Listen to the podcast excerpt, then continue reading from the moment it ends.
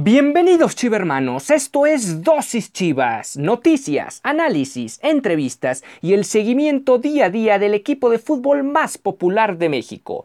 Yo soy Ricardo Romano Corona y diariamente inyectaré tu dosis Chivas. No olvides que puedes sintonizar nuevos episodios de lunes a viernes a través de Spotify, Anchor FM, Apple Podcast, Breaker, Google Podcast y Radio Public. Y sin más que agregar, comenzamos.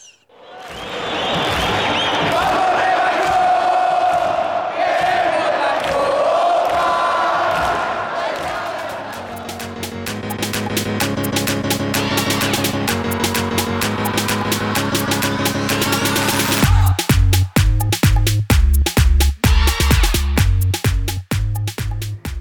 Juega feo.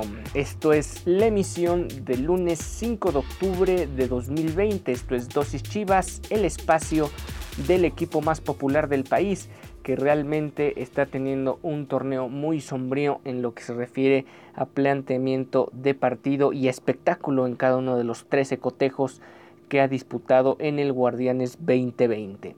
El Guadalajara sigue sin tener una un esquema táctico, un esquema de espectáculo que, genere precisamente eso, eh, emociones al frente, eh, oportunidades de gol, porque sí es cierto que a este equipo le faltan muchos, muchas oportunidades para generar más, más goles, pero también es cierto que no se ve cómo este equipo puede generar mismas oportunidades. Recuerda que puedes sintonizarnos de lunes a viernes a través de las plataformas de Spotify, Anchor FM, Google Podcast, Apple Podcast, Overcast y Radio Public. Ahí puedes sintonizar los episodios de lunes a viernes de Dosis Chivas y también nos puedes seguir en Instagram como arroba dosis.chivas. Cada vez nuestra gama de seguidores es más amplia.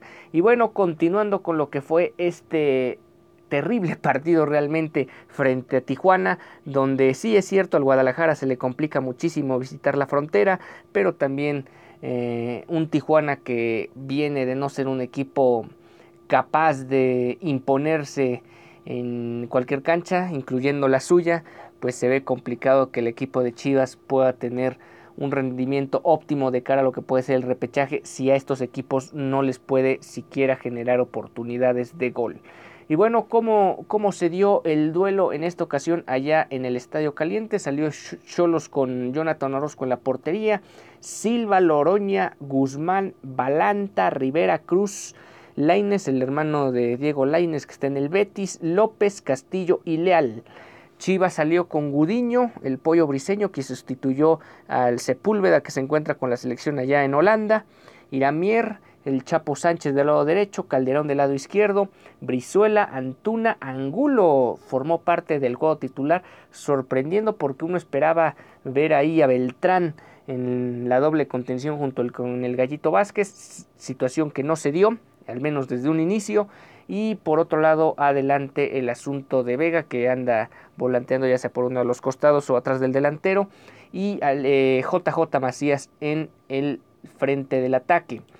El partido realmente inició hasta cierto punto con insistencia del Guadalajara por, sobre todo por el costado izquierdo. Ahí estuvo la llegada de, Angulo en ese mismo lugar donde le disputó el balón a Mauro Laines, el, el, hermano de, Diego, y consiguió eh, tiros de bueno ahí a partir de ahí vinieron tiros de esquina consecutivos donde el Guadalajara con pues más con ímpetu que con jugadas prefabricadas logró hacerse de opciones de peligro un poco esporádicas ante el arco de Jonathan Orozco y tal situación ya no pudo no pudo mantenerse a partir de digamos 10 15 minutos después de ese inicio eh, podemos decir encimoso del Guadalajara.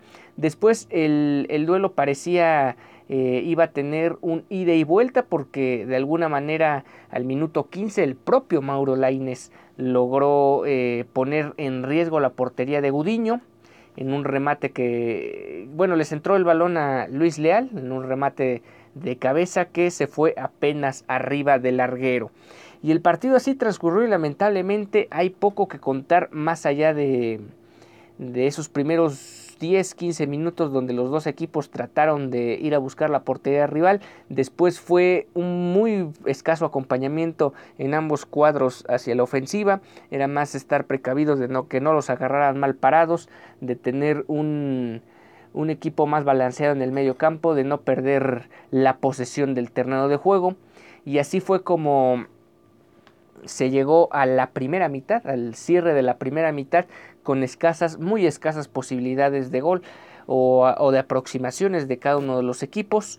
la jugada más trascendental, no solo del primer tiempo, sino de todo el partido, se dio en el minuto 36, cuando en un balón filtrado de Castillo hacia Edgar López, este juvenil de Cholos, logró sacar un remate eh, cruzado, iba con dirección al arco y apenas alcanzó a meter el manotazo Rol Gudiño para mandar a tiro de esquina y de esta manera evitar el, tanto de la diferencia para los Cholos. En la jugada posterior vendría un, un gol pero propiciado por una carambola en el área del Guadalajara donde el fondo de las redes, pero el árbitro marcó falta a favor del Guadalajara y con eso siguió o se mantuvo el empate o la paridad entre estos dos equipos que realmente no tuvieron muchas oportunidades después de estas breves jugadas que les hemos contado.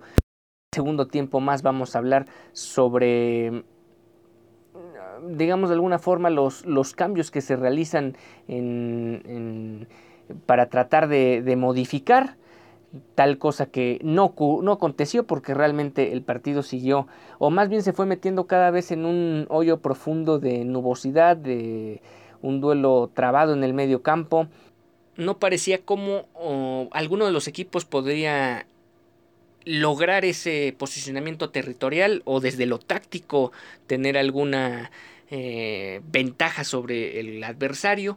Dicha situación se fue metiendo en ese en ese vaivén de nubosidad, del partido trabado en el mediocampo, de situaciones escasas en las áreas, de tratar de no insistir en eso, de que no te agarran mal parado, lo que pues le gusta mucho a Víctor Manuel Bucetich, pero yo no sé en qué momento la afición o como tal un equipo tan representativo de nuestro fútbol va a soportar toda esta situación.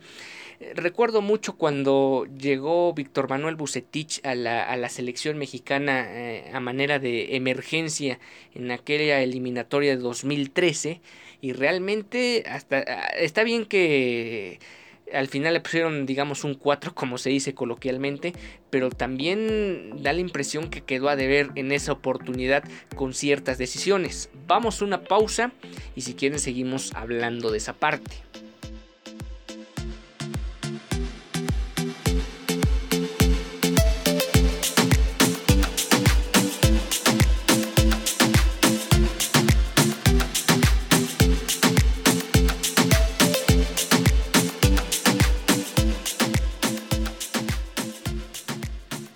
Ya estamos de vuelta en Dosis Chivas, el espacio deportivo del equipo más mexicano del país. Un equipo que está lejos de tener un funcionamiento atractivo, un, un funcionamiento alegre, una propuesta de juego que convenzca, convenza a cada uno de los aficionados, más de 40 millones, eh, no solo en México, sino más allá de las fronteras. Un equipo que le está costando muchísimo trabajo encontrar la posibilidad de ofender al rival y de generarle oportunidades de gol. Y estábamos con el tema de Víctor Manuel Bucetich y su paso por la selección mexicana y traerlo a colación o tenerlo en un punto en común con el actual equipo del Guadalajara. Aquella ocasión, el Chepo de la Torre había tenido una terrible, un terrible proceso de eliminatoria. México estaba al borde de eliminación. Tenía dos puntos arriba a eh, abajo a Panamá por la cuarta posición que te daba el pase al repechaje. Y por otro lado a Honduras eh, a una victoria de distancia. Viene el duelo contra Panamá. Eh, México tiene un partido, bueno, a contextualizar que la selección daba la impresión que no solo era entrenador, sino tenían un grupo de jugadores, una base de jugadores que no es que no, no tuvieran el nivel de selección, pero estaban de alguna manera ya viciados con unas eliminatorias donde mentalmente ya no le estaban compitiendo como debía ser. Eh, se antojaba mucho que viniera un revulsivo completo o en su mayoría de varios de estos jugadores que eh, militaban en, en, el viejo continente.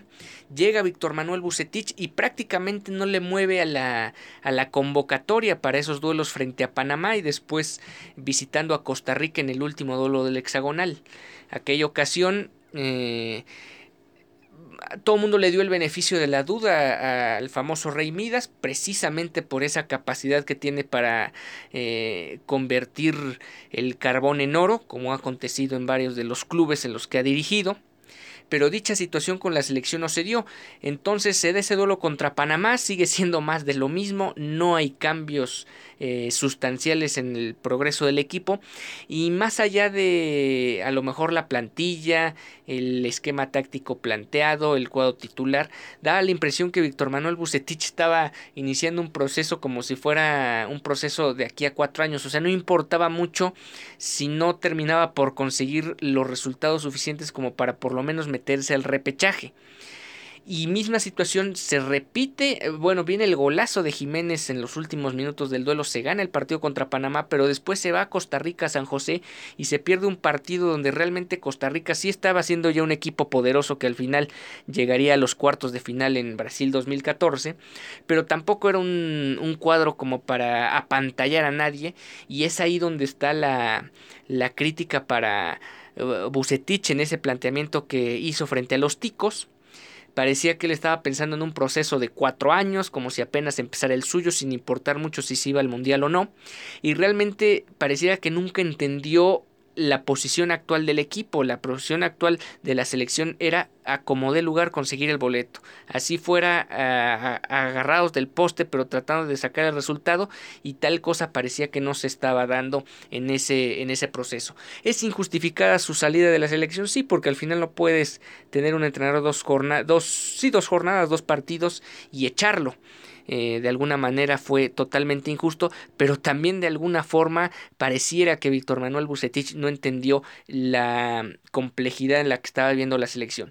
Bueno, ¿por qué traer esto a colación con Chivas? Porque otra vez está en un equipo de altas dimensiones, porque con todo respeto para los equipos de Monterrey, sí podrán tener su peso regional y su y la debida presión para obtener resultados, sobre todo por las grandes inversiones que se realizan allá con los equipos regiomontanos, pero también es cierto que fuera de Nuevo León estos equipos poco y nada tienen de, de, influencia, eh, sobre todo en el aficionado, y de alguna manera eh, fracasaras o tuvieras éxito con Monterrey, con Tigres, en este caso con él en, en los Rayados, pues no, no, no repercutía en un nivel tan mercalógico y sociológico, además de lo deportivo que tiene que, o que representa el propio Club Guadalajara.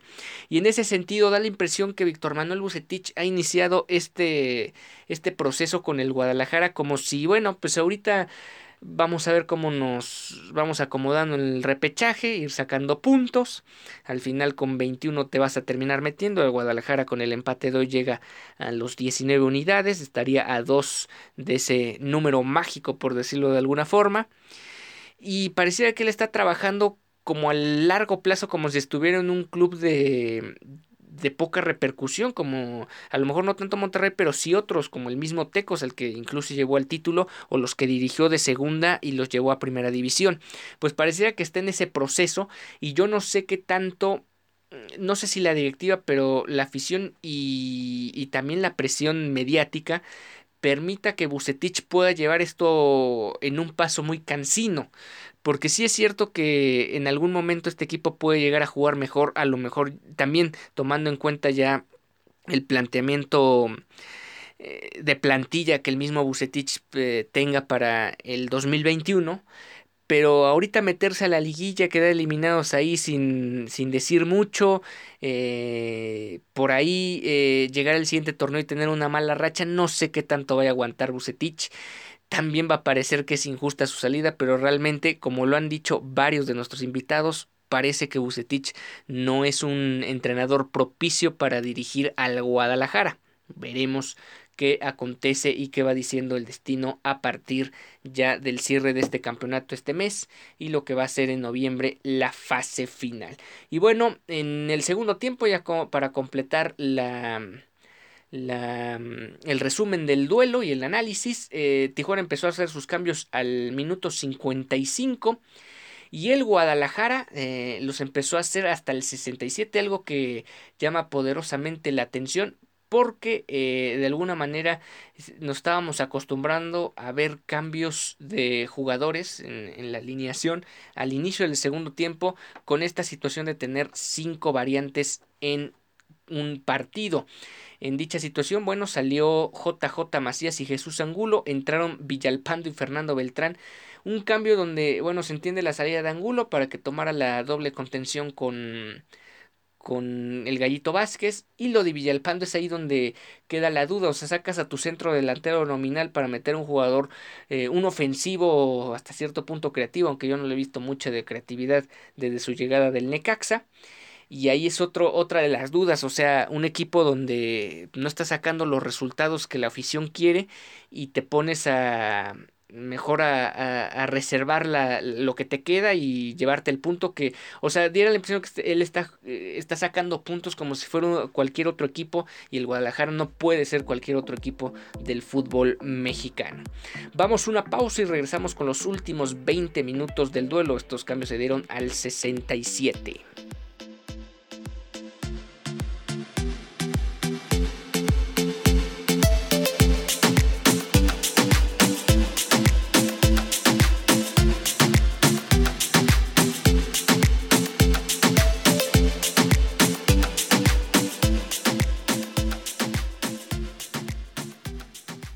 Ya estamos de regreso en Dosis Chivas. Aquí te, hablará, hablamos sobre lo que acontece con el cuadro rojiblanco, además de sus filiales más importantes, como lo son Chivas Femenil, que el día de hoy tiene un partido crucial frente a las Rayadas de Monterrey, y el Tapatío que jugará en la semana frente a Coyotes de Tlaxcala. Eh, Cholos también se terminó tirando atrás, entonces parecía que ya nadie quería ofender. El, balón solo estaba en el medio campo, con ligeras aproximaciones eh, y sobre todo aisladas de algunos de los de ambos bandos, pero algunos de los futbolistas con mayor picardía, como es el caso de Brizuela, pues trataron los dos equipos de, de, de ponerle picante al juego, pero realmente poco se hizo. Y al 87 vinieron los cambios de Chivas, otros, otros, los últimos tres cambios del partido. Lo más novedoso de todo esto es que regresó Ángel Saldívar a la acción. Me parece muy importante porque es un jugador que le puede dar otro tipo de variantes a la, a la ofensiva del Guadalajara. Puede ser un excelente complemento de JJ Macías o de la persona que se encuentre en el centro del área. Eh, y entró Oribe Peralta. Pareciera que Oribe Peralta entra tras, como a, manera de, de, lavar el error de haber sacado al único centro delantero nominal y meter a, y sacar a Uriel Antuna y Alexis Vega. Sigue, siguen siendo cambios jugador por jugador, como terminó siendo el quinto con el Chicote eh, saliendo por Ponce. Ciertamente cambios que se dan en los últimos tres minutos del partido, seis si contamos los tres de agregado y finalmente pues poco puedes hacer si solo te dan seis minutos para tratar de cambiarle el rumbo al partido y sobre todo cuando no estás teniendo el empuje, el empuje en el terreno de juego como para entrar como ofensivo en el caso de Oribe Peralta y buscar el, el eh, que, que el balón termine al fondo de las redes. ¿Qué, ¿Qué ocurre después de este duelo para estos dos equipos? Bueno, el Guadalajara eh, mantiene la posición de repechaje, como ya lo mencionábamos, 19 unidades de 13 partidos disputados, muy poco el balance de puntos para un equipo que se espera esté peleando por los cuatro primeros lugares de la tabla. Actualmente se encuentra a cinco unidades del cuarto lugar que es Pumas, que dicho sea de paso lo va a terminar enfrentando la penúltima jornada. Misma situación que va a ocurrir con Cruz Azul, que es el segundo lugar, y Monterrey, que es sexto. Son los últimos tres partidos de Chivas en el campeonato, además del clásico tapatío que se viene en 15 días. Y al tener esos enfrentamientos directos, pues bueno, por un lado, obviamente, lo hemos dicho acá, es un cierre bastante complicado, bastante duro, pero por otro lado también te, te da la oportunidad de que si quieres aspirar a puestos más altos, pues qué mejor que conseguirlos ante los rivales directos. Y bueno, a propósito de que se viene la, la fecha FIFA y la semana entre comillas de descanso para el Guadalajara. Ya mañana ahondaremos en el tema de Bucetich que habló sobre la situación de tener varios convocados en distintas selecciones o en distintos niveles de selección. Ya hablaremos y profundizaremos más a detalle el día de mañana, pero por lo pronto el Guadalajara va a tener un, un largo periodo para prepararse rumbo al partido contra el Atlas, donde ciertamente van a tener algunas bajas por el tema en las semanas, en los días de entrenamiento por el tema del microciclo de la sub-23, pero van a tener eh, más tiempo para preparar un partido crucial donde sí o sí hay que sacar los tres puntos para meterse de lleno o tener una última chance de meterse entre los cuatro primeros de la tabla y de paso asegurar ya de todas todas el puesto en el repechaje. Pues bueno, con esto estamos llegando al final de esta emisión de Dosis Chivas. No olviden que al rato, a menos que escuchen este, esta emisión un poco tarde, al rato van a jugar Chivas Femenil frente a Rayadas de Monterrey por el primer lugar de la tabla general. Es una prueba de juego para el equipo del Chore Mejía y veremos cómo lo afronta con todo y la plantilla que se ha visto hasta el momento muy bien en el certamen. Nos vemos el día de mañana.